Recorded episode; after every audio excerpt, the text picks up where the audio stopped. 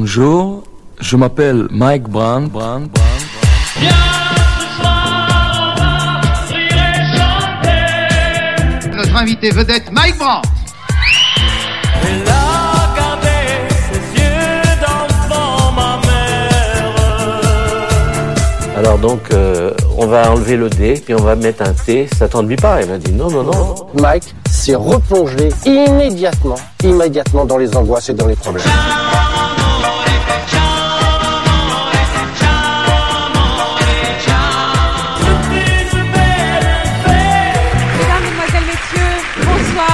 Je m'appelle Mike Brown. Brown, Brown, Brown. Totalement 70.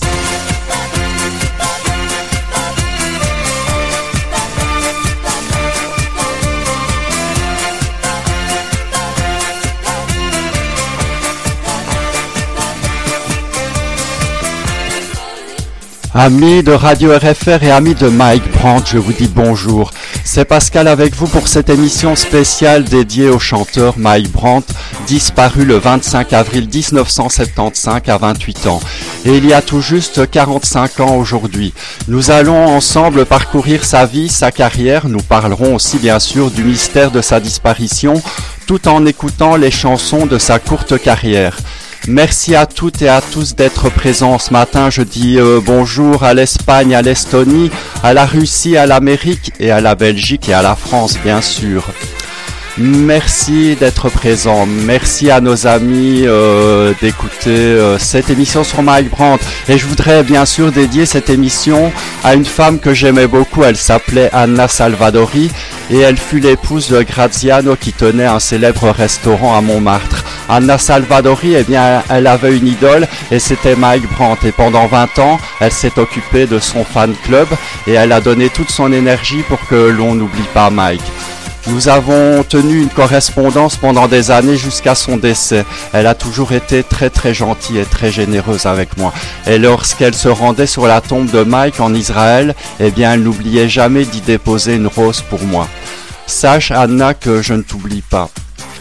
Et pour commencer, eh bien, on va écouter Zvi, le frère de Mike, nous parler de lui. Et puis Mike nous chantera Je vis la vie que j'ai choisie, chanson extraite de son dernier 33 tours sorti fin 1974.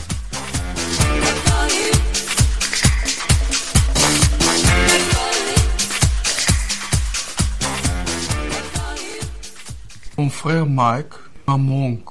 Et grâce à vous, grâce à l'amour que vous lui donnez toujours, vous me donnez beaucoup de courage. Avec les sorties de ce DVD, j'ai revu mon frère vivre, sourire et s'amuser comme il était dans la vie. Mike a toujours été un garçon plein d'humour et de tendresse. Depuis ces années, j'essaie de respecter ses choix et de veiller à porter sa mémoire et sa voix les plus loin possible. Ce DVD ne l'aurait pas déçu. Il lui ressemble. Je vous embrasse très fort. Merci à vous.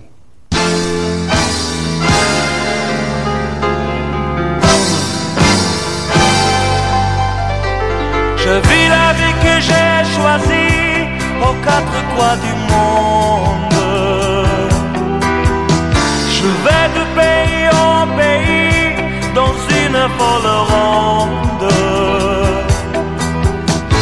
Toujours entre deux avions, toujours entre deux maisons.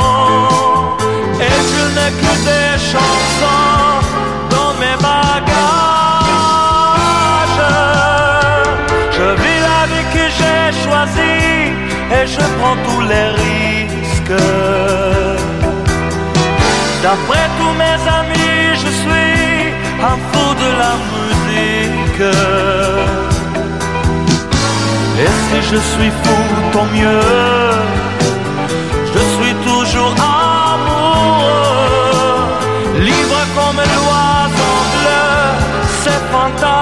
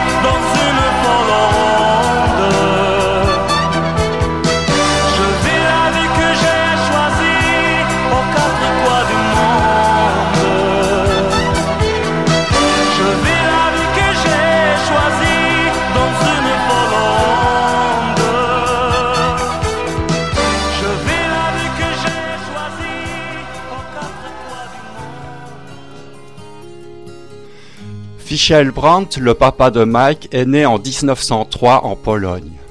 Il se marie et de cette union naît un petit garçon, Jacob. Mais la guerre montre le bout de son nez. Fischel sera engagé comme maquisard polonais auprès de l'armée russe pour combattre le nazi- nazisme. Pendant ces cinq années de guerre, Fischel n'a aucune nouvelle de sa famille. À la fin de la guerre, il s'empresse de la rechercher, mais son village n'existe plus. Il a été rasé par les nazis et il apprend que presque toute sa famille a été déportée dans les camps de concentration et que les autres sont morts dans les bombardements. Mais des années plus tard, alors qu'il est déjà marié avec la maman de Mike, il apprend que sa première femme et son fils Jacob sont toujours vivants et ont émigré au Canada. Le demi-frère de Mike, Ja- Jacob, est décédé en 2015 à 75 ans. Désespéré, Fischel décide d'aider les plus démunis, et c'est en aidant un groupe de rescapés d'Auschwitz qu'il rencontre Bronia Rosenberg, seule rescapée d'une famille de riches industriels juifs polonais. Elle a vécu l'enfer à Auschwitz, mais n'en parlera plus jamais de son vivant. Zvi, le frère de Mike, dira Nos parents ne nous ont jamais parlé de la Shoah, mais l'Holocauste était toujours présente chez nous. On écoute un inédit de Mike euh, chanté en hébreu de 1968.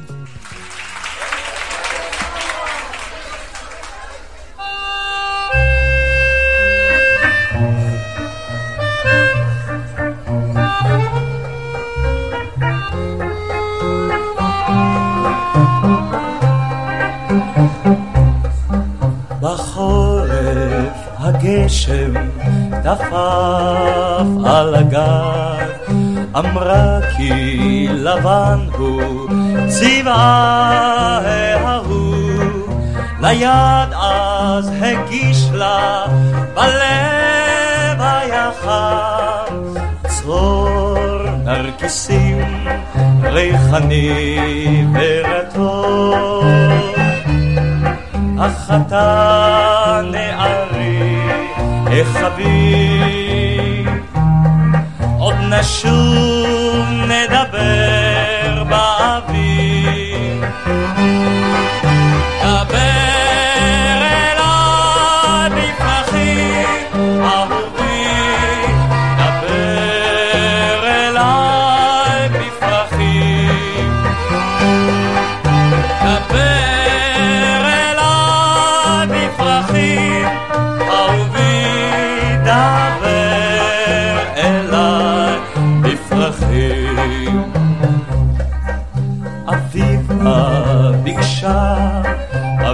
אביבית להיות, הוריקו שדות במרחב ובניר, הביא לה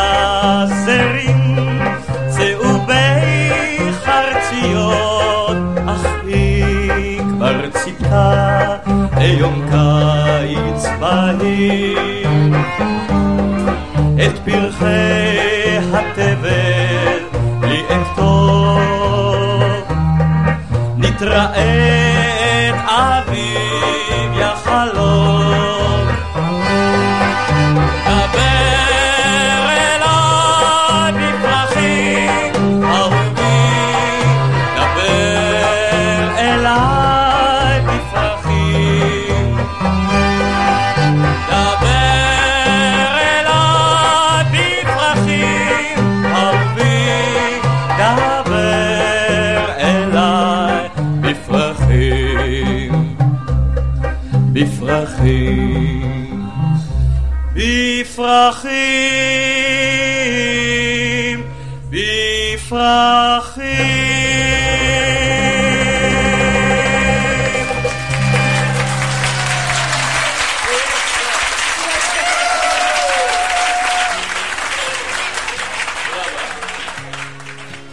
Les parents de Mike se marieront en Allemagne juste avant d'embarquer sur un bateau pour la Palestine.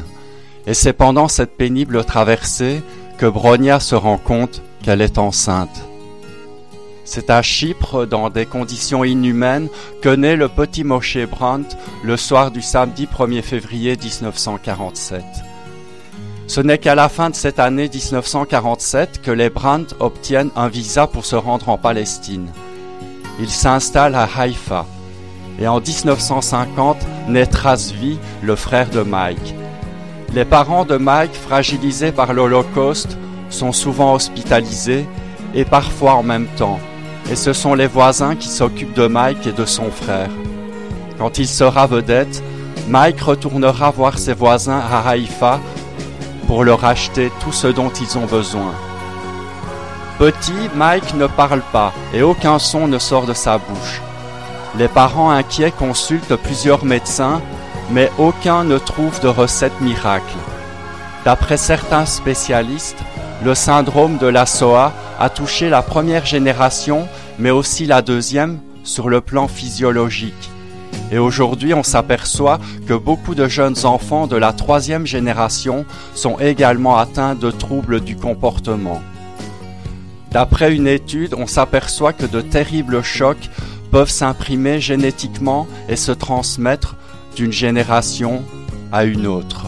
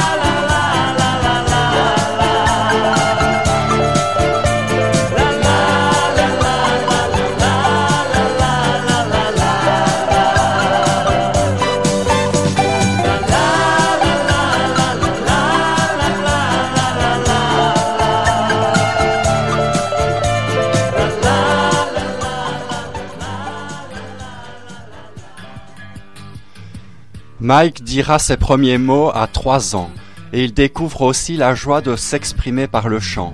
Sa voix est déjà très impressionnante pour son âge et de plus en plus de gens le demandent pour chanter dans les fêtes de famille. et pourtant il n'a que 6 ans. L'école ne l'intéresse pas, et contrairement à son frère Zvi, qui aime bien rester à la maison, Mike aime vivre dehors. Zvi dira à propos de Mike, Mike était très courageux et moi pas du tout. Il me protégeait lorsque j'avais peur dans l'obscurité, il me prenait la main. Ses amis aimaient beaucoup Mike. C'est dommage que certaines personnes aient profité de sa pureté. Pour ses 10 ans, la maman de Mike lui offre le 45 tours des Platters, My Prayer. Il l'écoute en boucle et reproduit à la perfection la voix du chanteur. Et c'est en entendant cette chanson qu'il décide d'être chanteur. Et lorsqu'il sera célèbre, il enregistrera cette chanson des Platters qu'on écoute maintenant. When the twilight is gone, you come into my heart, and here in my heart you will stay. While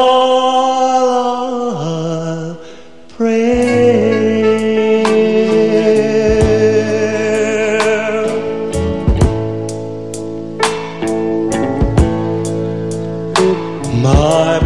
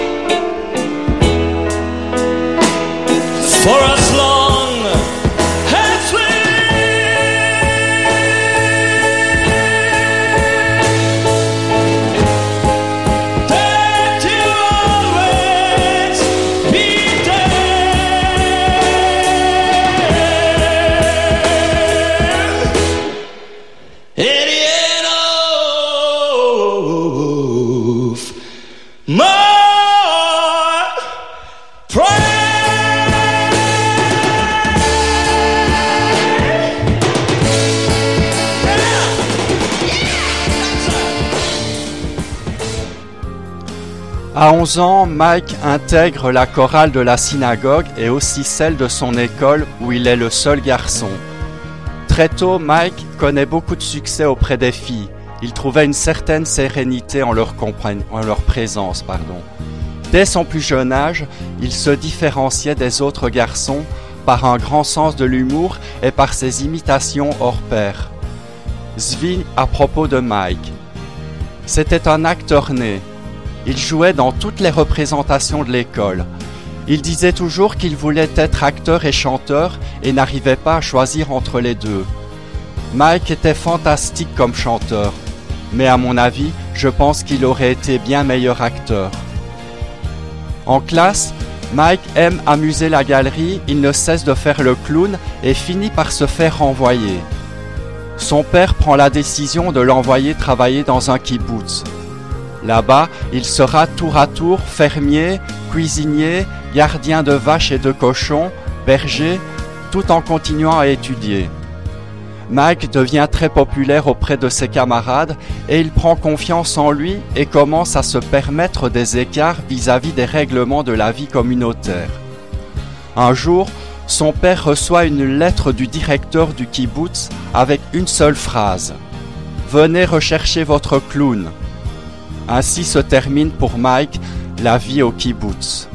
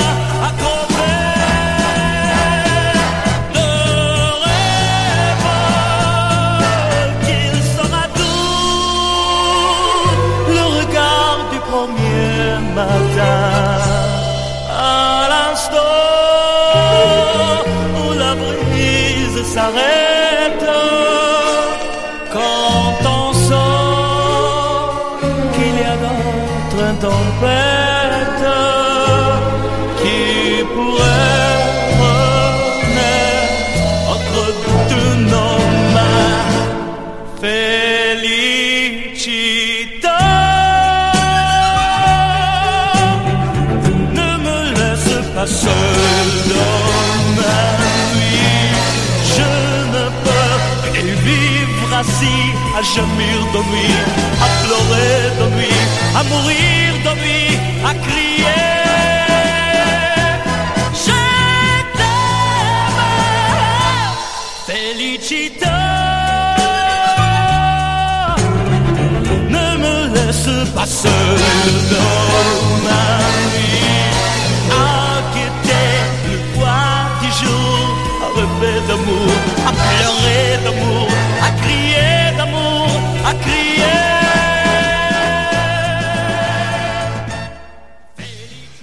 Zvi, dites-nous comment était Mike à l'adolescence. Mike était un garçon très drôle.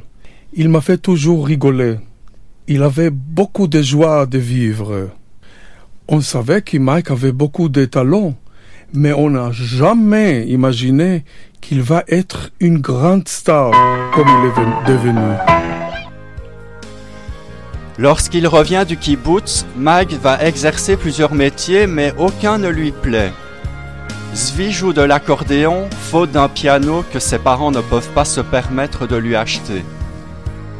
Avec des copains, il forme un groupe, les Chocolates. Mais comme l'accordéon ne s'harmonise pas avec euh, la clarinette et le piano, Zvi décide d'arrêter la musique et encourage son frère à intégrer le groupe en tant que chanteur. Et voilà Mike lancé sur les scènes de Haïfa. Il a 16 ans. Et c'est justement à cet âge-là que Mike commence à s'enregistrer pour travailler son chant. Zvi nous explique comment il a retrouvé euh, des enregistrements inédits de Mike à 16 ans. Je viens de retrouver ces deux petites bandes audio. Je les ai gardées 43 ans. Je croyais que dessous il y avait la voix de mon père, mais je ne pouvais pas l'écouter car ce sont de très vieilles bandes. Il n'existe plus le matériel de l'époque pour l'écouter, mais une radio israélienne m'a aidé enfin à trouver le système pour l'écouter. Mais c'était pas la voix de mon père dessus. Et par surprise, c'est la voix de Mike. Mike a enregistré ses bandes à 16 ans. Avec son premier groupe, il chantait dans une boîte de nuit qui s'appelle Les Rondos dans l'hôtel Dan Carmel à Haïfa.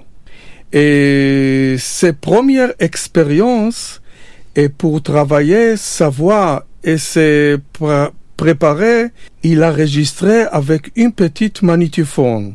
Ces chansons sont des hits du festival de San Remo des années 60-62. Aquí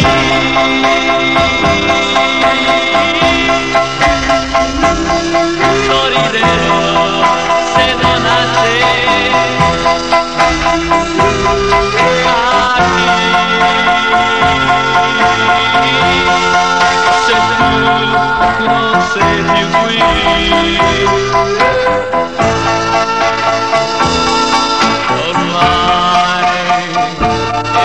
Epinita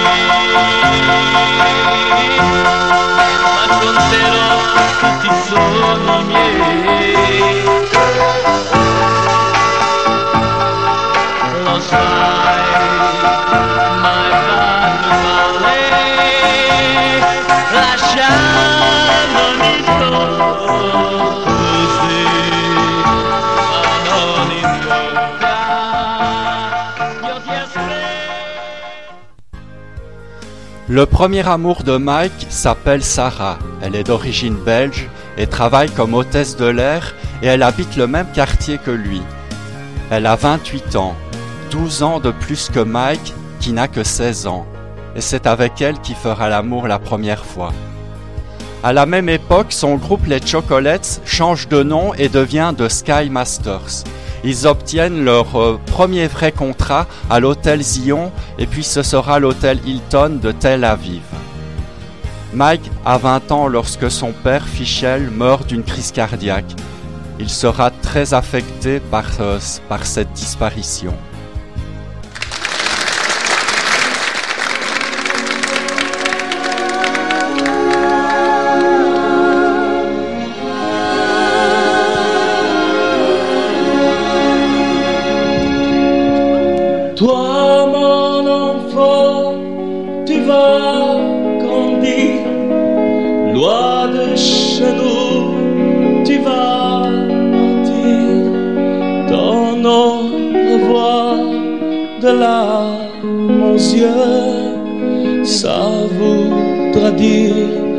Sans doute adieu.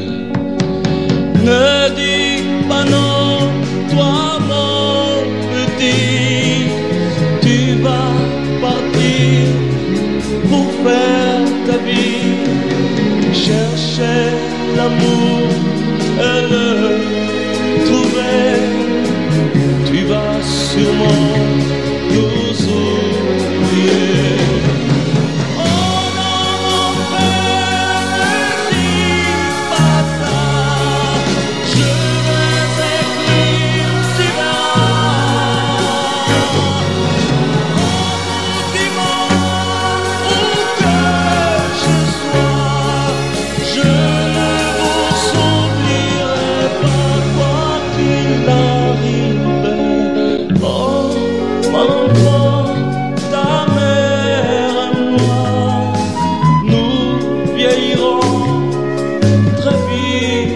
执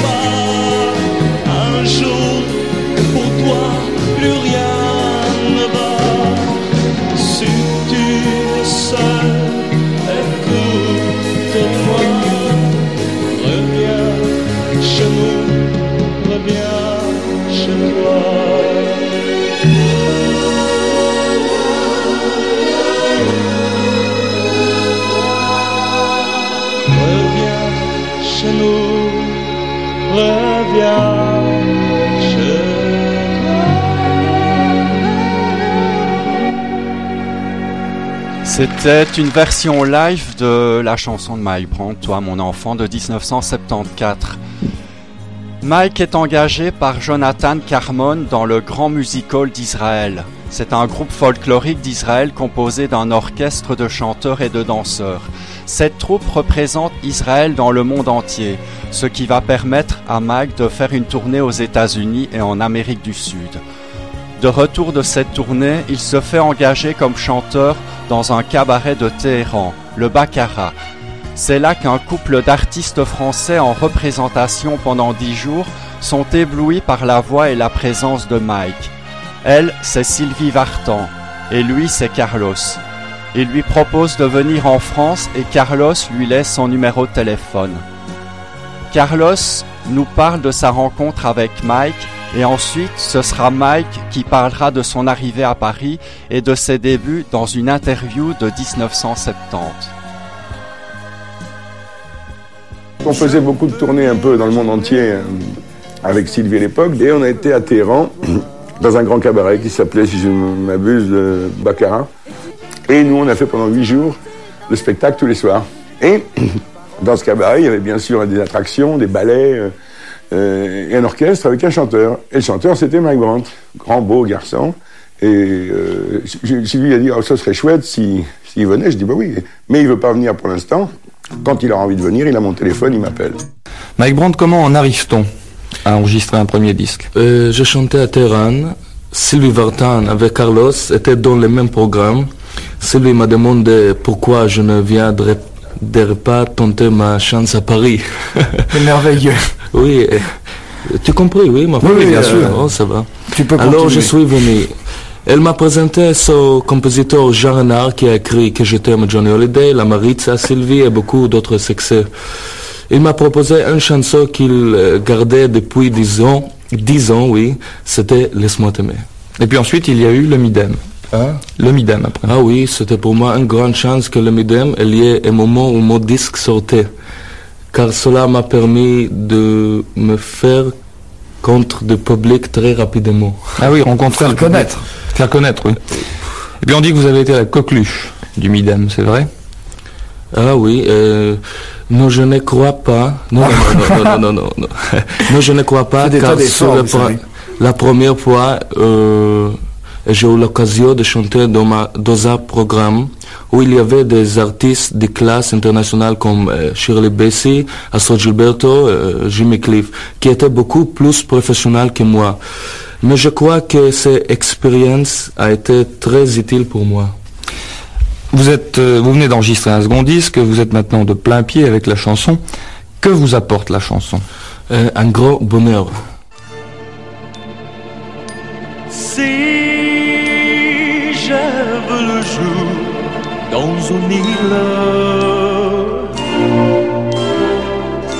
Si j'ai fait l'amour au soleil,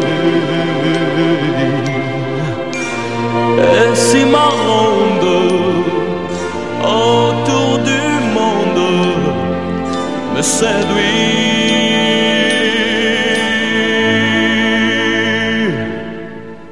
Un grand bonheur je dis je t'aime en français.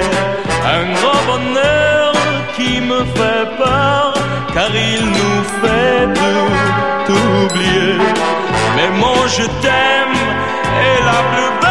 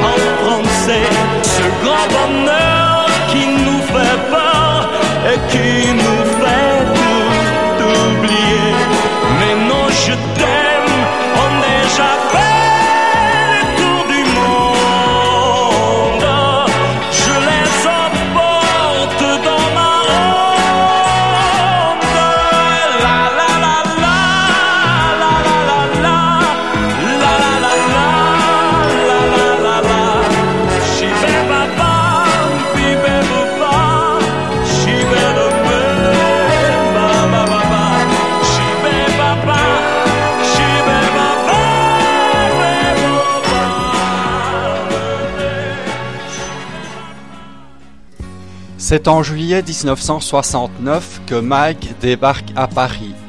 Après quelques tentatives infructueuses, il réussit enfin à joindre Carlos, qui le présente au célèbre producteur Jean Renard, en vogue dans les années 70. Mike est tombé entre de bonnes mains, entouré des meilleurs musiciens, des meilleurs ingénieurs du son. Il a fallu plusieurs mois et énormément de séances d'enregistrement pour faire chanter Mike en français. Les séances d'enregistrement coûtent une fortune à Jean Renard qui aurait pu se retrouver en prison si Mike n'avait pas connu le succès. Jean Renard nous parle de ses premiers enregistrements. Nous sommes euh, rentrés en studio. Et si vous voulez, j'ai eu euh, carte blanche immédiate, euh, open studio. La première fois qu'il a dit laisse-moi t'aimer, il a dit laisse-moi t'aimer. Laisse-moi t'aimer. Alors je lui disais c'est mais, mais. Alors la solution que nous avons eue, il a pris un papier, un stylo feutre, et puis il a écrit en phonétique hébreu euh, les sons qu'il entendait, euh, bien entendu de droite à gauche. L'ennui, c'est qu'il a fallu 265 séances de re-recording de voix, donc d'enregistrement de voix, de 3 heures en une seule année. Donc nous étions au studio tous les jours. La seule chose qui m'ennuie, lui ai-je dit, c'est qu'il s'appelle Brand avec un D. Et ça m'ennuie parce qu'il y a des appareils électroménagers qui vont nous ennuyer. Alors donc, euh, on va enlever le D, puis on va mettre un T. Ça t'ennuie pas Il m'a dit non, non, non. La première à croire en Mike, c'est Monique Lemarcy, programmatrice euh, sur RTL Radio. Elle décide de diffuser son premier disque plusieurs fois par jour et en quelques semaines, Laisse-moi t'aimer se vend à plus d'un million d'exemplaires. La Mike Brandt Mania est en route. C'est la folie, les télés et les radios s'enchaînent. Lors des concerts, les filles se jettent sur lui, elles sont hystériques. Chez lui, la cage d'escalier est envahie de jeunes filles qui attendent des heures dans l'espoir de toucher leur idole. Il déménage continuellement et vit les volets fermés pour échapper aux fans et aux photographes. Laisse-moi t'aimer est enregistré en quatre langues. Voici un montage de ces différents enregistrements.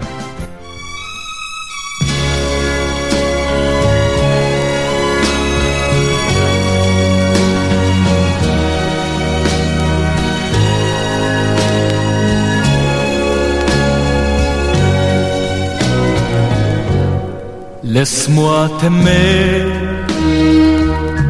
toute une nuit. Laisse-moi toute une nuit faire avec toi le plus long, le plus beau voyage. Oh, oh. veux-tu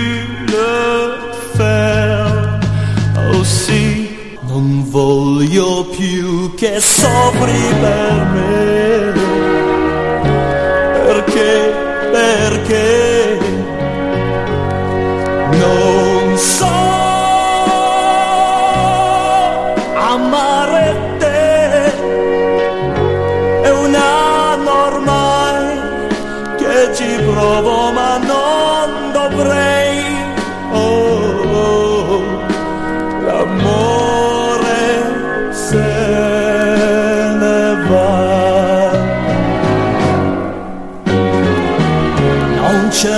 cercarmi più se hai bisogno d'amore. Oramai lo sai come vuoto il mio cuore. Käme für uns eine Trennung, wie einsam wir wären. Bleib nicht immer allein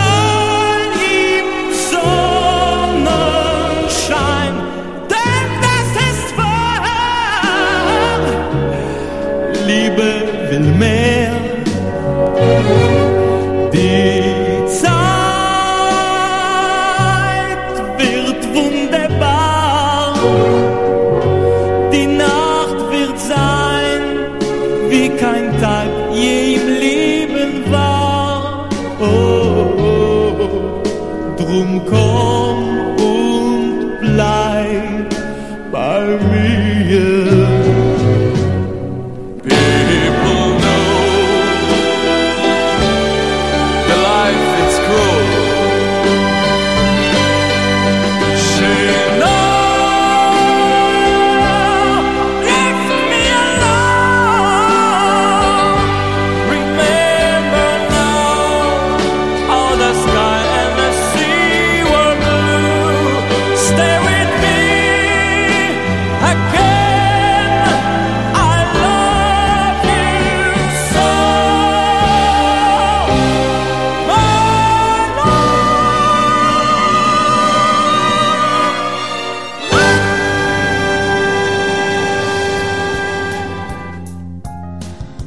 Sommes euh, en 1971 et les enregistrements s'enchaînent.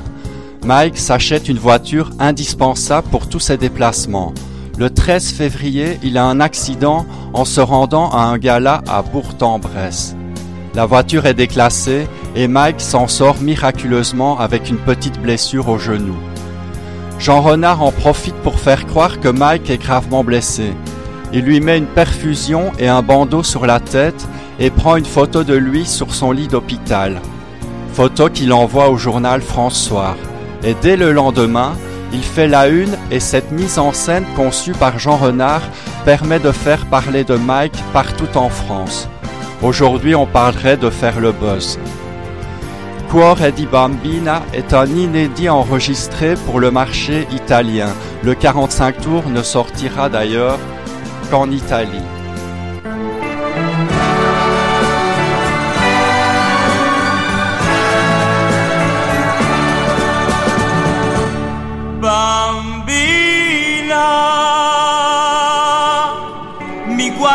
Con quegli occhi di bambina. Occhi blu, occhi blu, che ridono nel sole e nascondono il timore che hai nel cuore per questo amore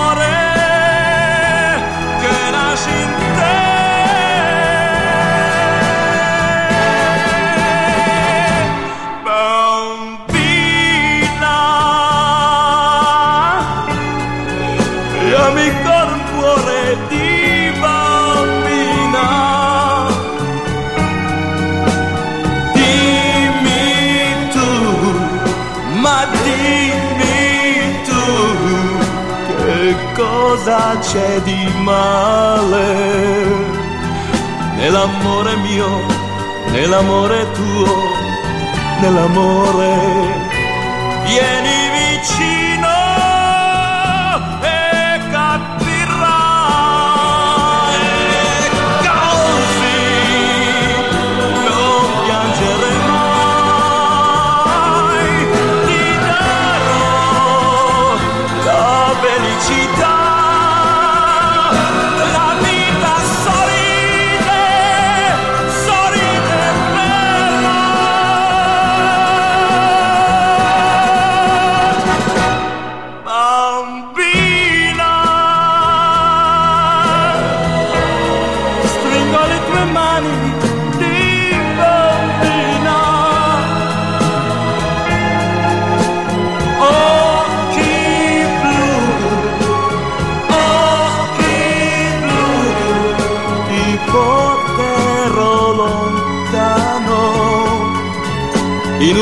Mondo che non ha visto mai nessuno che ho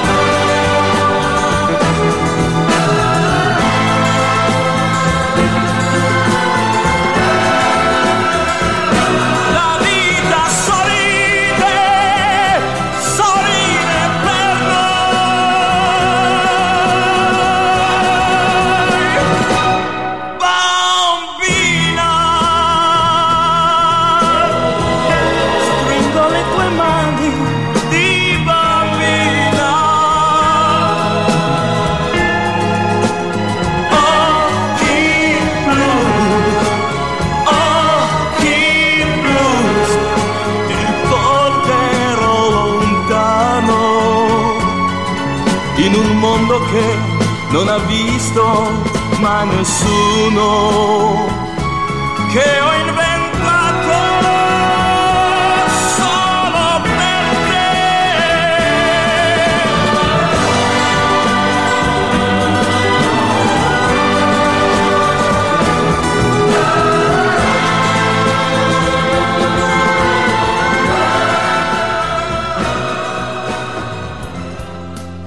En avril 1971 sort le 45 tours Nous irons à Sligo, qui ne remporte pas autant de succès que les précédents.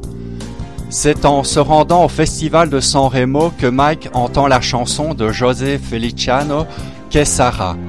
Mike est tout de suite séduit par la mélodie et il enregistre la version française sur des paroles de Jean Renard.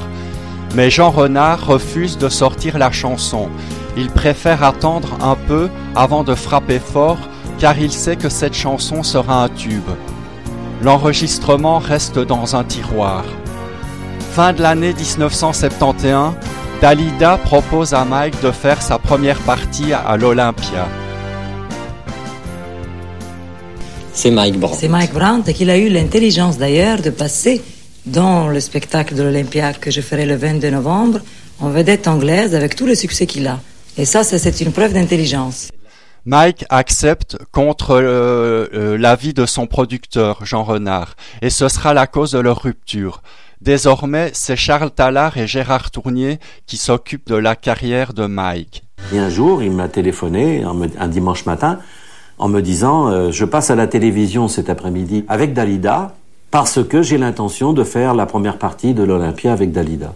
Je n'étais pas au courant. J'ai tout de suite pensé que quelqu'un m'avait fait un coup de poignard dans le dos. Euh, si ce soir euh, tu passes à la télévision, tu n'auras plus de producteur, tu n'auras plus de réalisateur artistique, tu n'auras plus de compositeur. Tu, vas prendre le bateau tout seul, hein, parce que moi, euh, ça passe par moi. Et actuellement, je ne pense pas qu'avant un an, tu puisses faire l'Olympia. Nous sommes en 1972. Mike est en perte de vitesse et pour relancer sa carrière, il décide de sortir Qui saura, qui va très vite devenir un tube. Désormais, c'est Michel Jourdan qui écrira pratiquement tous ces textes, tandis que Mike composera lui-même la musique de ses chansons. J'ai commencé à composer moi-même mes chansons. Après, c'est ma prière. Après, c'est ma prière rien qu'une larme. Après, tout donner, tout repris, etc. Je crois que c'est seulement le début. Je vais vraiment donner le maximum. On écoute Qui saura en duo avec Amaury Vassili. C'est un extrait de son album d'hommage à Mike Brandt de 2014.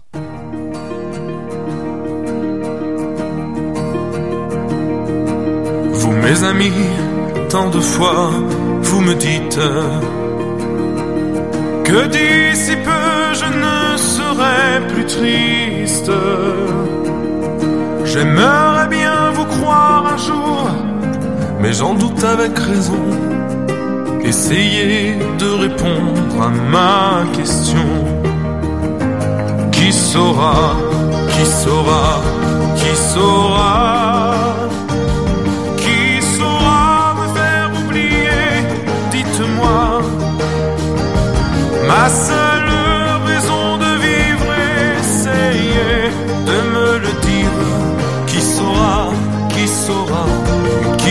saura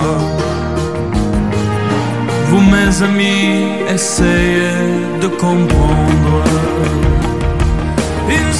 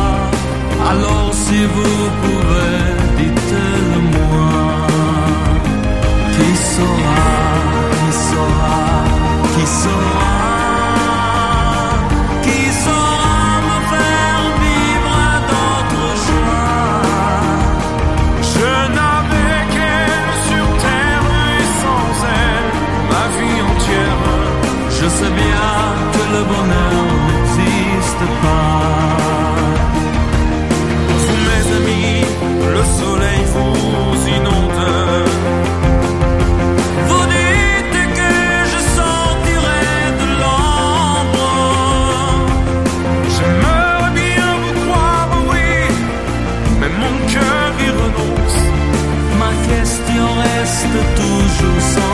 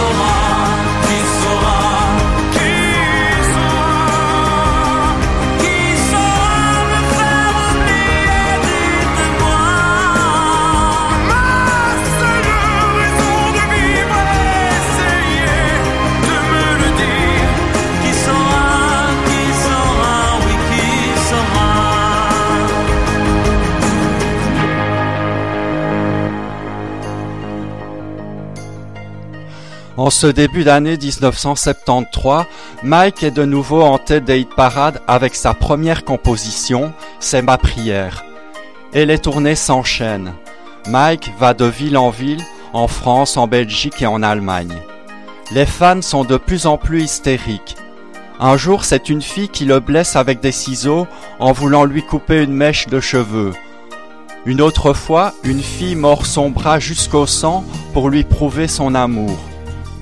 Au printemps 1973, Mike rencontre Corinne Well, avec qui il aura une relation à Genève en dehors de son métier et des fans envahissantes. Après la mort de Mike, Corinne tombera sous le charme de son frère Zvi et deviendra sa femme. De cette union naîtra Iona, c'est elle qui aujourd'hui s'occupe de perpétrer la mémoire de son oncle Mike.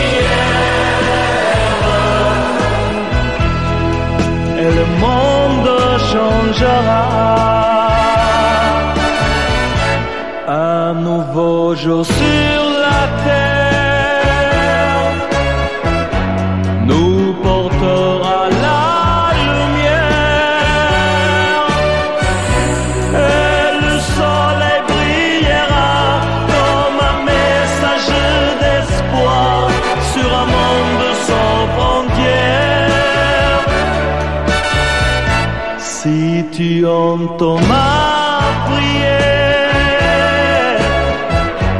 tous les hommes de la terre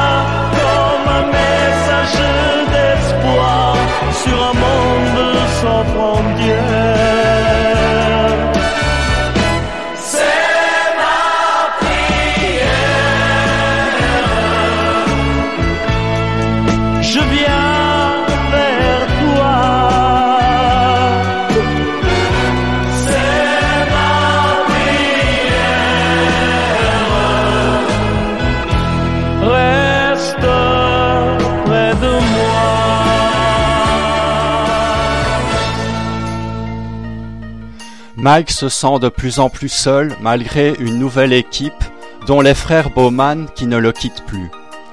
Son pays et sa famille lui manquent. Il est très malheureux du fait qu'en Israël, il a toujours mauvaise presse. Là-bas, on lui reproche le fait qu'il se soit exilé pour aller chanter en France. Il est obligé d'annuler sa tournée marocaine car dans le Maghreb, les disques de Mike sont interdits à la vente et les articles de journaux parlant de lui sont arrachés avant leur mise en vente chez les libraires.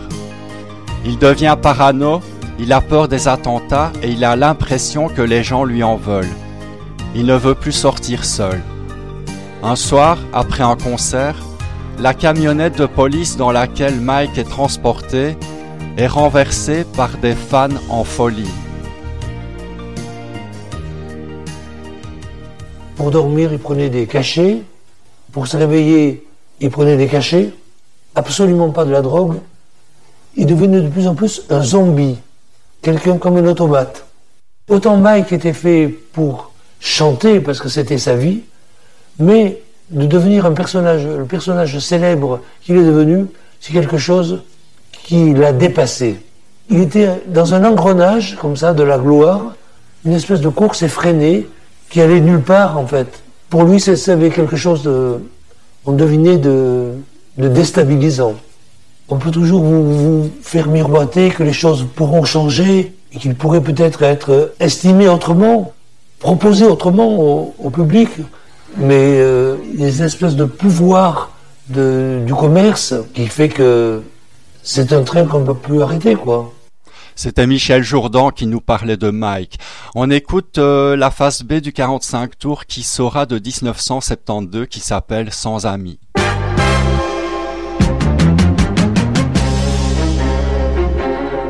Le soleil s'est caché, j'ai perdu ma raison d'exister.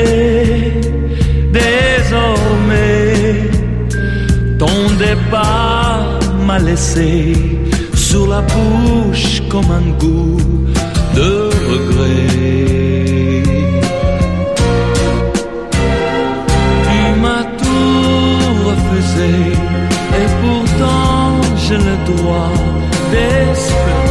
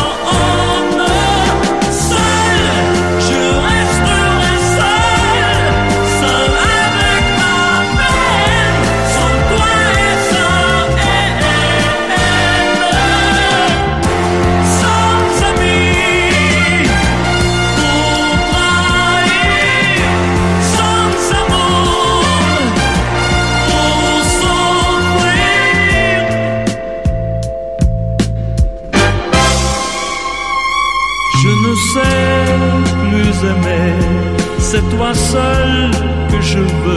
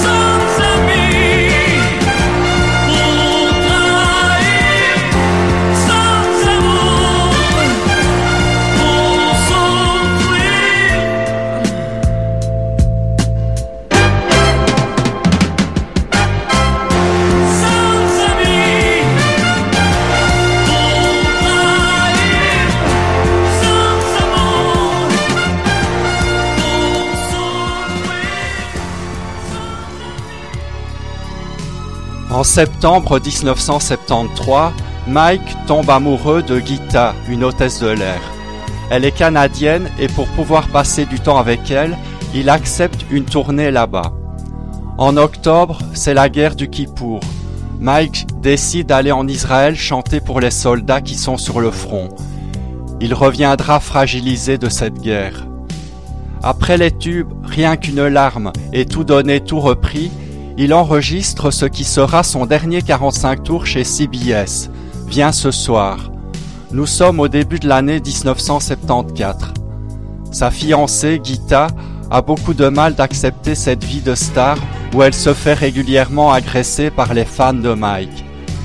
Elle lui demande d'abandonner son métier de chanteur. Mike refuse. C'est la fin de leur histoire. Suite à cette séparation et à la mauvaise énergie qui rôde dans son entourage professionnel, Mike va de moins en moins bien. La dépression s'installe petit à petit comme un cancer. Nous sommes au printemps 1974. Mike rencontre Simon Wenstrop, qui entre autres choses s'occupe des relations publiques de Salvador Dali. Son atout pour Mike, c'est d'être juif et de parler hébreu. Mike signe un contrat avec lui. Mike n'est pas un homme d'affaires contrairement à Claude François qui savait manager sa carrière. Il se laisse facilement impressionner par Wenstrop qui devient son producteur. Avec lui, Mike entre dans un autre monde, celui des milliardaires, des yachts, des ports privés et des écuries de course. On écoute euh, Hubert Baumann et le garde du corps de Mike euh, parler de ce fameux contrat. Voici le contrat. proposé par Simon Weinstraub à Mike Brandt. Le producteur lui promet des revenus considérables. L'équivalent actuel de 900 000 euros par an, auquel il faut ajouter 18% sur les ventes de disques. J'ai mis en garde Mike euh, 250 fois, si c'est pas 500 fois. Ce contrat, pour moi, n'était pas un bon contrat, car il n'était pas réalisable. Il faut que vous vendiez minimum 2 400 000 45 tours par an. Il aurait fallu que pendant 58, Mike vende de la même façon que aux plus hautes ventes, c'est-à-dire c'est ma prière, rien qu'une larme, ou dis-lui. Le 10 juin 74, Mike signe avec VIP la société de Weinstraub. Pour fêter le contrat, l'homme d'affaires offre des lithographies de Dali à toute l'équipe du chanteur. C'est là où tout a, commencé à dégénérer, c'est que le lendemain de la signature du contrat, la plupart des, personnes qui étaient autour de Mike, qui avaient eu des lithos offerts par Simon Weintraub, recevaient des coups de fil de la secrétaire qui disaient bon là vous avez une litho, ça vous fait tant, il faudra la payer. Voilà. Et là, là ça a été le choc. Et Mike a compris que déjà c'était pas correct et qu'il a commencé à être perturbé, à être mal, à être angoissé. Mike s'est retrouvé entre deux équipes. Une équipe qui était l'équipe de VIP et une équipe qui était sa propre équipe, c'est-à-dire ses musiciens, ses techniciens, ses sono- son sonorisateur. Deux équipes qui ne s'entendaient pas. Mike n'a pas pu faire le choix et il s'est retrouvé enfermé dans une série de faux semblants ou de mensonges de part et d'autre. Je l'ai vu euh, énervé, je l'ai vu euh, excité, je l'ai vu euh, casser des choses, effectivement, jeter des objets. Ou... Je ne l'ai jamais vu Mac dans cet état-là avant le contrat. Bah, pour moi, le problème, c'est qu'il a signé un contrat avec le diable. C'est ça le problème. Il a signé un contrat avec le diable. On écoute euh, sa chanson Serre les poings et bats-toi, une version live de 1974. Et maintenant, pour terminer cette émission, eh bien, nous allons bien sûr retrouver nos deux invités d'honneur. Et tout d'abord, Mike Brandt. Serre les poings. Serre les poings. Allez.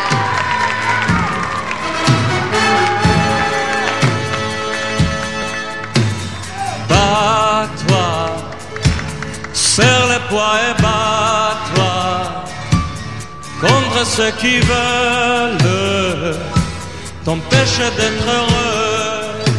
Yeah, yeah. Bats-toi et tu seras libre. Mais quoi qu'il arrive, ne baissez pas les bras.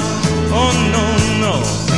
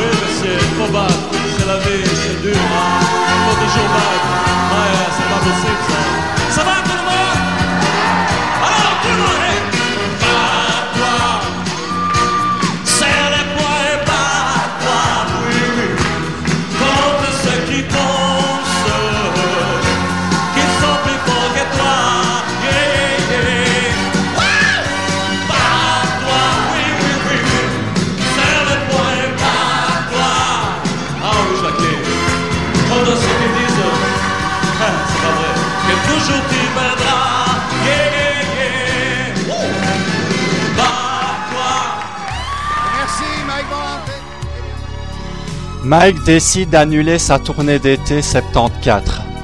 Il enregistre C'est comme ça que je t'aime qui sort pour l'été. À la même époque, il rencontre Lena qui a 19 ans et qui est mannequin pour l'agence de Claude François, Girl Model. Clo-Clo était d'ailleurs tombé sous le charme de Lena qui lui préférera Mike Brandt. Même si ce n'est pas le grand amour, Lena se montre douce, calme et gentille. Ce sera sa dernière compagne officielle. Les déceptions s'accumulent dans la vie de Mike, notamment ce cambriolage dans son appartement. Il n'y a pas de trace d'effraction. Mike sait que c'est un de ses proches collaborateurs qui possède la clé qui a fait le coup. Il se rend compte que son producteur, Simon Weinstrop, l'a trompé en lui faisant signer un contrat qui était censé lui garantir une grosse somme d'argent d'avance, alors qu'en réalité, cet argent est à la charge de Mike. On écoute cette chanson Donne un peu de toi qui sortira un an après sa disparition en 1976. Donne, donne, donne un peu de toi,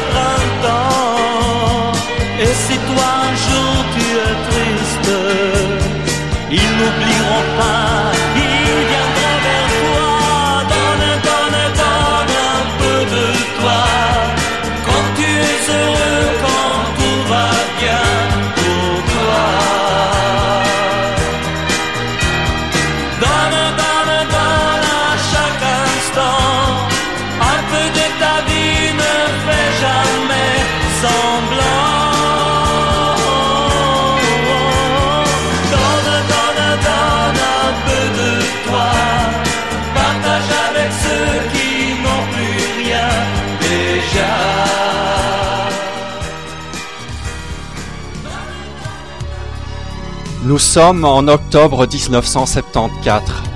Les proches de Mike décident de le faire entrer dans une clinique en Suisse où l'on soigne la dépression. Il y restera quelques semaines. Les médecins le laissent sortir à condition qu'il continue son traitement. Mais à peine sorti, Mike décide d'arrêter ses médicaments. Nous sommes en novembre 74 et Mike est toujours en Suisse chez Hubert Baumann. Le 22 novembre à 10h30, il a rendez-vous avec son producteur Simon Wenstrop à l'hôtel de la Paix à Genève. Dans sa chambre, Wenstrop a préparé du caviar et du champagne. Mike se met alors en colère. Voilà où passe mon argent, dit-il. S'en est suivi une violente dispute entre les deux hommes.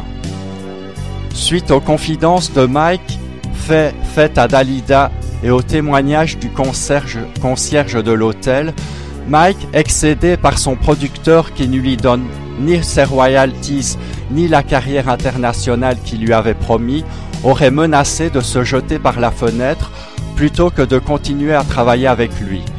Le producteur aurait alors ouvert la fenêtre et lui aurait dit Tu veux sauter? Eh bien saute ce que Mike a fait.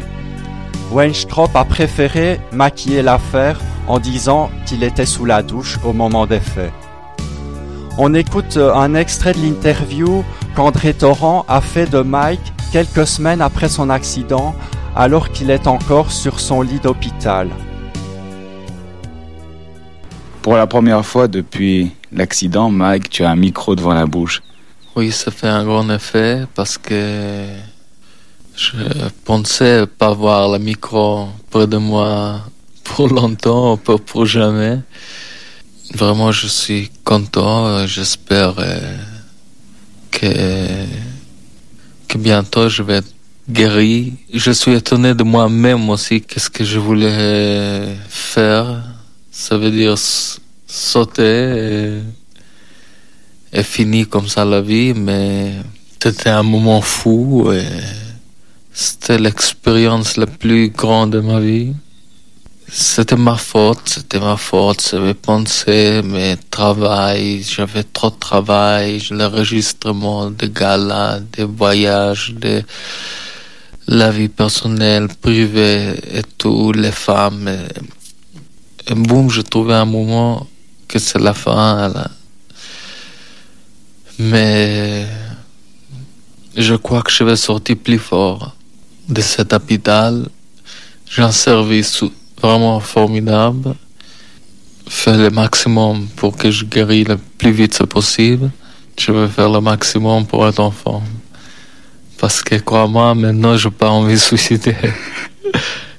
le soir, j'écoute le transistor et j'écoute les parades. Et chaque fois que c'est.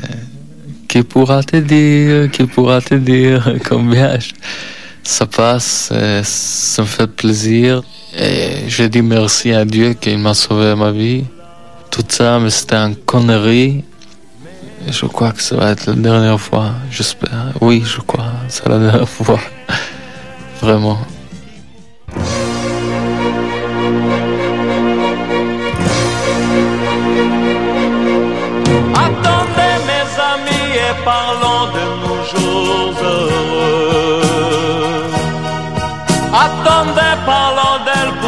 Soit parmi nous un peu.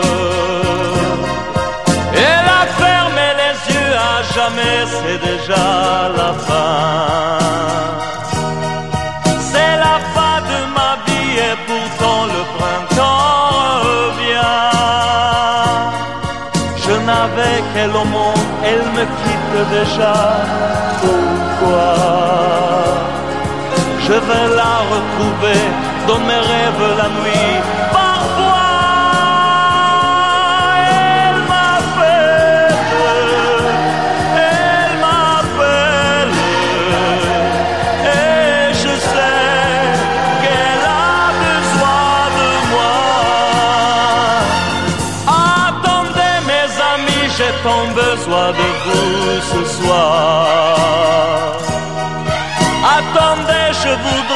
Parler d'elle encore ce soir.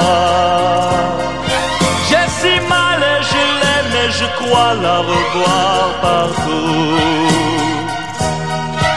Attendez, ne partez pas encore, je n'ai plus que vous.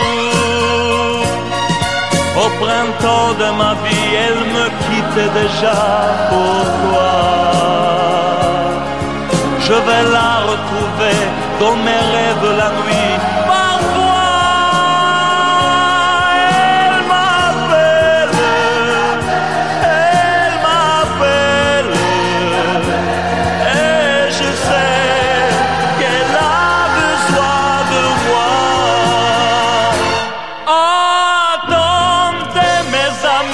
tant besoin de vous ce soir. Parler d'elle encore ce soir. J'ai si mal et je l'aime et je crois la revoir partout. Attendez, ne partez pas encore, je n'ai plus que vous.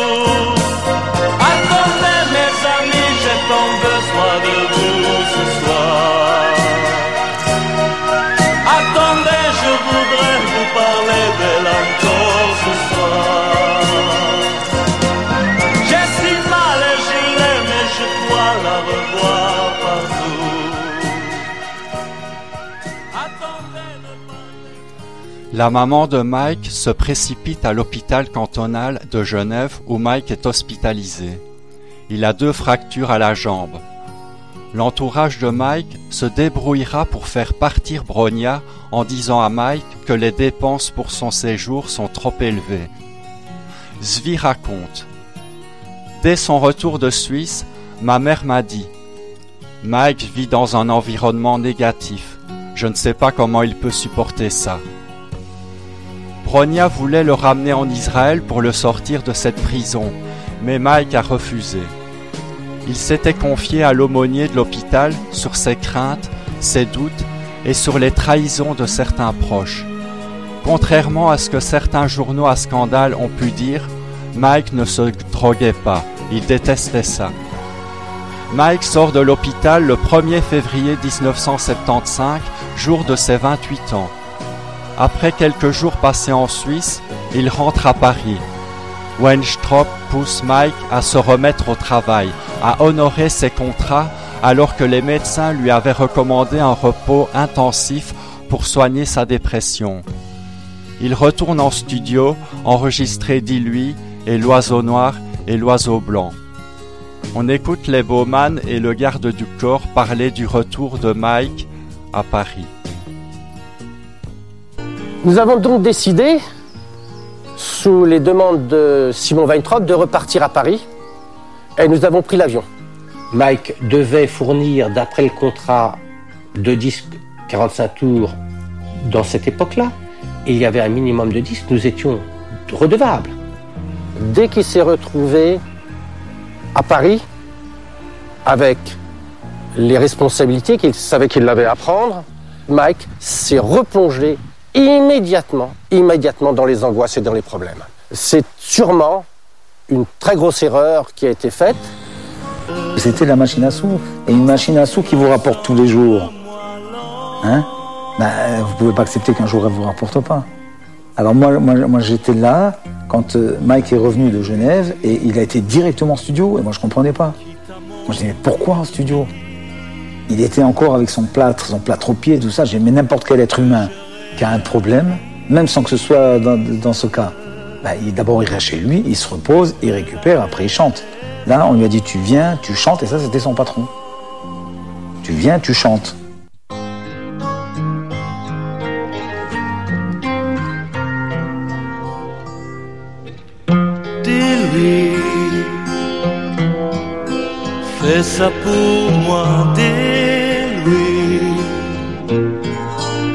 Que le jour sans elle me semble moi long.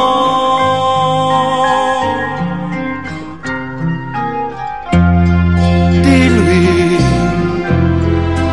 quitte à mentir, dis-lui que je réalise qu'elle avait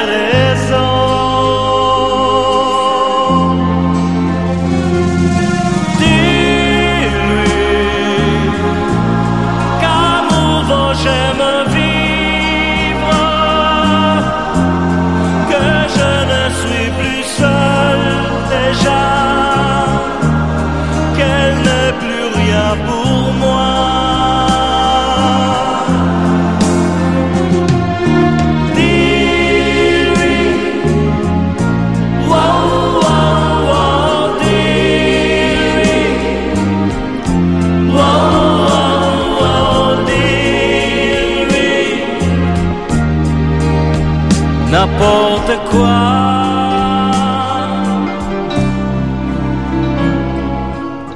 Dis-lui, fais ça pour moi, dis-lui que j'ai bien fini, d'être malheureux.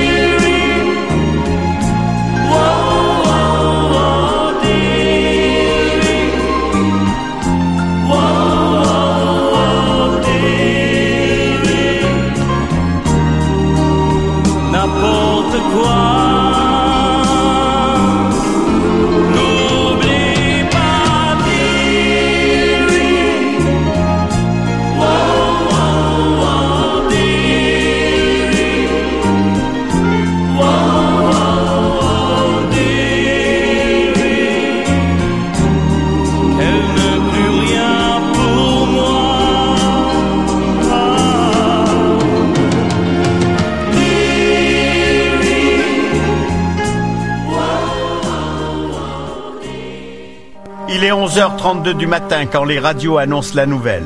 Mike Brandt est mort sur le coup. Mike Brandt est mort ce matin. Il a fait une chute d'un immeuble de la rue Erlanger à Paris dans le 16e arrondissement. Pour le moment, on ne peut pas se prononcer. Suicide ou accident, il était âgé de 28 ans. Nous sommes le 24 avril 1975.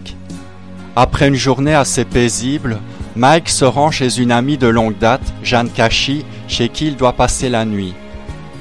La soirée ne se passe pas très bien. Mike est de nouveau déprimé et se plaint de son entourage. Il se sent incompris et abusé. Il ne mange rien et se couche vers 22h30. Il a un sommeil agité. N'arrivant plus à dormir, il se lève et tente en vain de téléphoner à plusieurs de ses proches. Il finit par se rendormir et se lève vers 11 heures, réveillé par la sonnerie du téléphone. Mike décroche, ne dit rien, il écoute. Pendant ce temps, Jeanne Cachy va sous la douche. Quand elle revient, Mike n'est plus dans l'appartement et la fenêtre du balcon est grande ouverte. Personne ne sait qui lui a donné ce dernier coup de, téléphone. Ceci est le témoignage de Jeanne Cachy à Svi après le drame. Depuis, elle n'a plus jamais accepté de témoigner à qui que ce soit.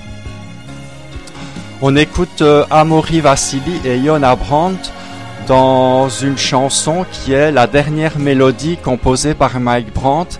Michel Jourdan en a écrit le texte pour la sortie du CD hommage à Mike Brandt en 2014.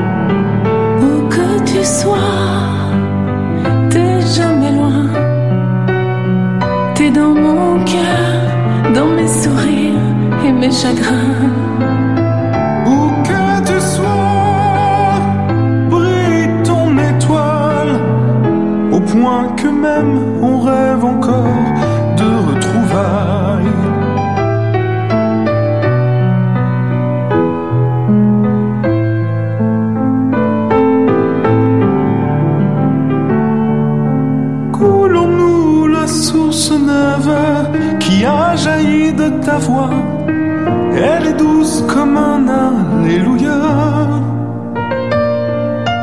Belle comme une prière. Qui nous est si chère, sans doute Parce que c'est la dernière.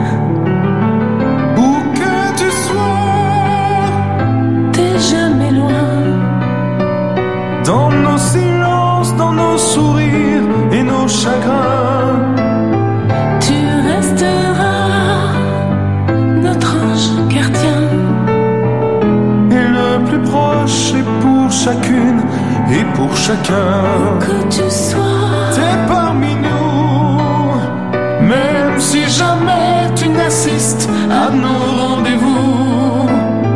Et la dernière de tes chansons. Si tu ne la chantes pas, nous te la chanterons.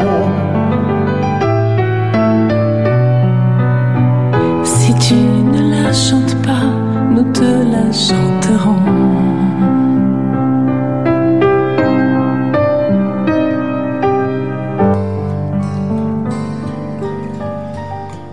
En 2005, le magazine Platine avait mené sa propre enquête sur les circonstances de la disparition de Mike. D'après des témoins habitant l'immeuble en face duquel Mike se serait tué, Mike était sur la terrasse vers 11h40, regardant les plantes une à une calmement. Quelques minutes plus tard, il se serait éclipsé. Il se passera encore quelques minutes avant que ce témoin n'ait vu Mike traverser les croisillons de la terrasse comme un bolide. Avant de s'écraser sur le bitume, Mike aurait lancé un cri de fin du monde, je cite, qui d'après le témoin ressemblait à un nom. Alors que les personnes qui se suicident par défenestration ne crient jamais. Le témoin raconte qu'il y a eu un changement d'attitude, un bouleversement entre le moment où Mike regardait calmement les plantes et le moment où il a traversé la terrasse comme un bolide. Est-ce dû à un coup de téléphone, à une personne se trouvant dans l'appartement? Le mystère reste entier et des faits inexpliqués demeurent. Pourquoi quelques mois après sa mort apparaissent dans un livre sur sa vie écrit par les frères Baumann les photos de son enfance volées lors du cambriolage de son appartement. Mike n'était pas aussi naïf que son entourage voulait le croire. Il avait une grande intuition et ça faisait longtemps qu'il avait compris que certaines personnes le volaient et profitaient de lui. Il voulait reprendre sa vie professionnelle en main. D'ailleurs, la veille de sa disparition, il avait demandé à une amie de s'occuper de sa comptabilité. Sur son lit d'hôpital à Genève, il avait dit à sa maman, en parlant des frères Baumann, je cite, Ils n'ont pas attendu que je sois mort pour porter mes bottes. Peu après sa mort, ils sortiront un 45 tours sous le nom Les Jumeaux, avec une chanson dont la musique aurait été composée par Mike spécialement pour eux. Pour le premier anniversaire de la mort de Mike, Wenstrop sort un double 45 tours comprenant un inédit. Pour que le disque se vende, il lance un scoop à la presse disant que Mike s'est suicidé car il se savait atteint d'une tumeur au cerveau. Information fausse puisqu'il se rétractera quelques mois plus tard. Même après, la mort de Mike, Wenstrop a continué sans scrupule à se servir de Mike pour faire de l'argent. En 1978, Wenstrop est retrouvé mort dans sa voiture au bois de Boulogne d'une balle dans la tête. Meurtre ou suicide, on ne le saura jamais. Alain Krief, le directeur artistique de Mike, se suicidera en 1984 en se jetant sous une rame de, métro à Paris. La police n'a pas pu conclure s'il s'agissait d'un assassinat ou d'un suicide. Est-ce le résultat des fréquentations peu recommandables de Simon Wenstrop Je crois qu'on ne le saura jamais. On écoute euh, Mike et puis un témoignage de Claude François et de Nicoletta. À quoi tient ton succès à ton avis? Est-ce que ça tient en grande partie d'abord aux chansons ou au physique, à ta façon de te comporter? Pour moi, c'est plus important de chanter bien. Pour moi, c'est plus important qu'un physique. C'est- pas être bien, je crois, pour être un bon chanteur. Quand j'enregistre un disque, quand je chante sur scène, en télé, à la télévision, toujours j'essaie de chanter très juste et professionnel. Mais pas physique, je m'en fous. euh, Je ne sais pas. Ok, ça aide, ça aide beaucoup, bien sûr. Mais je donne beaucoup plus pour ma voix, pour euh, chanter bien, euh, juste. euh, ça, c'est plus important pour moi. Est-ce que tu te trouves beau? Non, je, je me trouve euh, maigre, euh, grand, et, non, pas beau. Moi, je me trouve pas beau. Il y a beaucoup de jeunes filles qui sont masochistes alors, qui n'aiment pas les gens qui sont beaux. Oui, je ne sais pas, c'est son problème, c'est pas mon problème. Est-ce que ça change beaucoup la vie d'un homme euh, d'un seul coup en deux ans de devenir célèbre et de faire partie des gens qui font beaucoup de disques C'est très difficile quand tu, tu arrives à être un vedette. C'est très difficile de continuer.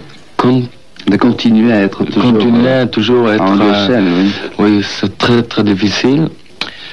Mais je serai content. et J'espère que ça va continuer. Je ne sais pas, mais je sais que ça va être très dur. Ça va être très dur euh, quand ça va arrêter, mais je suis toujours toujours euh, prêt pour euh, descendre. Pour descendre. Pour descendre. C'est dans, c'est dans ma tête, je sais que c'est un jour ça va arriver, sûrement. Peut-être que tu es- dans un an, six mois, en deux ans, trois ans, j'espère cinq ans, je ne sais pas. Je suis pas Elvis Presley. Je l'ai connu perdu, je l'ai vu une ou deux fois, pas assez souvent, mais il me semble assez souvent pour que je puisse le ressentir. Il était perdu, reclus et très solitaire. Je me souviens très bien de lui, il venait chez moi, il se mettait au piano, c'était un fou furieux, il aimait beaucoup le jazz, il aimait beaucoup la musique américaine. Il était vraiment complet musicalement et je crois qu'on aurait pu entendre des choses de lui extraordinaires. Essayez de lui mentir lorsque vous la reverrez. Ne faudra pas lui dire, surtout pas la vérité. Dites-lui que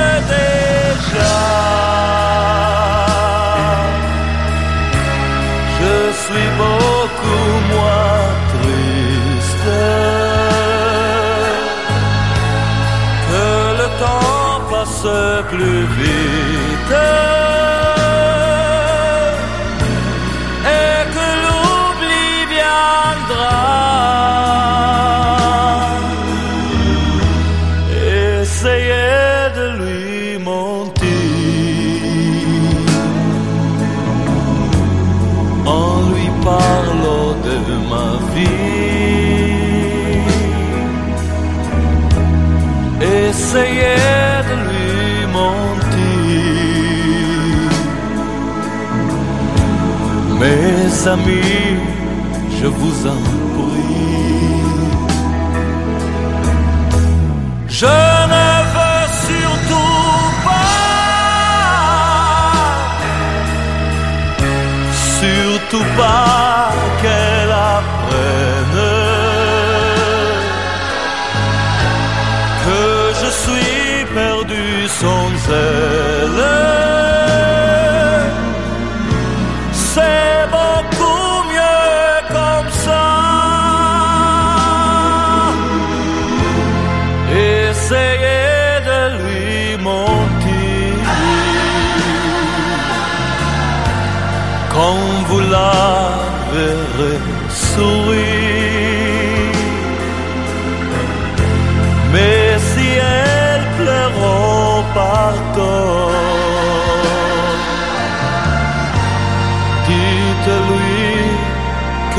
Je l'attends.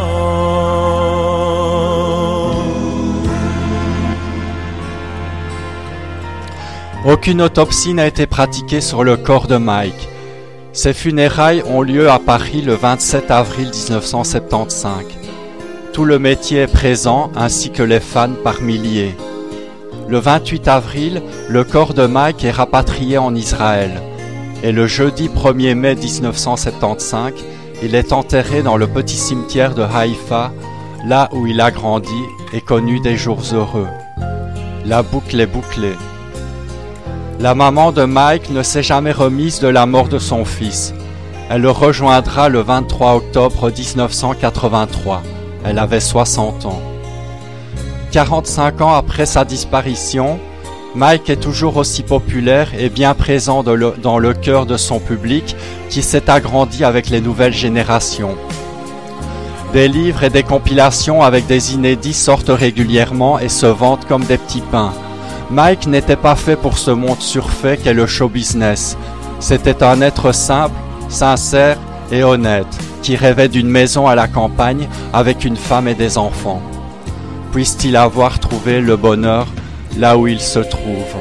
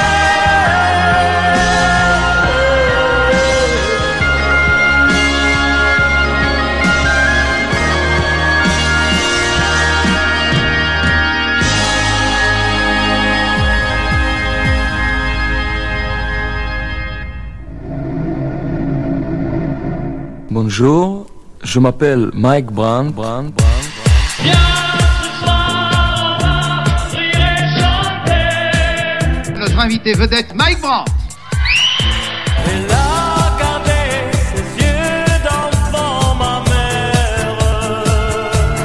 Alors donc, euh, on va enlever le D, puis on va mettre un T. Ça t'ennuie pas Il m'a dit non, non, non. Mike s'est replongé immédiatement, immédiatement dans les angoisses et dans les problèmes.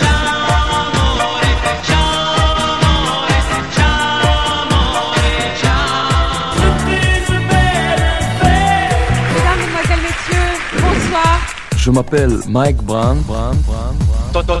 Totalement 70.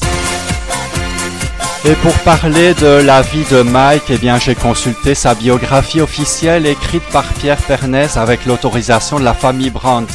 Ce livre est sorti en 2015 et s'appelle Mike Brandt Inoubliable. Merci aussi à Feu le magazine Platine pour ses articles et son enquête sur la mystérieuse disparition de Mike Brandt.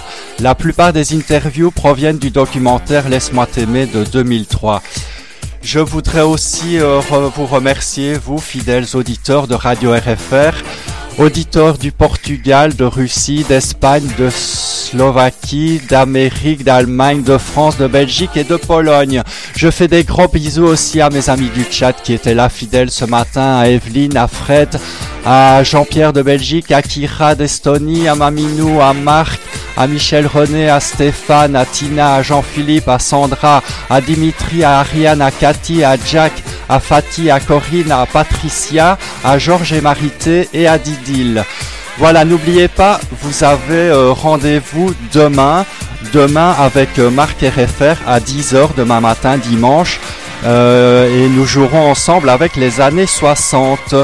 Alors lundi, mardi, mercredi, non, lundi, mercredi, jeudi, pardon, de 9h30 à 10h30, vous retrouvez Frédéric Sellier pour euh, Fréquence vinyle et mardi, vous retrouvez mon ami Jean-Philippe, mardi à 19h pour sa belle émission Génération Jukebox.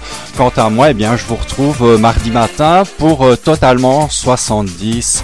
Merci beaucoup les amis, merci pour votre fidélité, pour votre gentillesse. Je vous souhaite de passer un bon week-end et prenez bien soin de vous, je vous embrasse bien fort.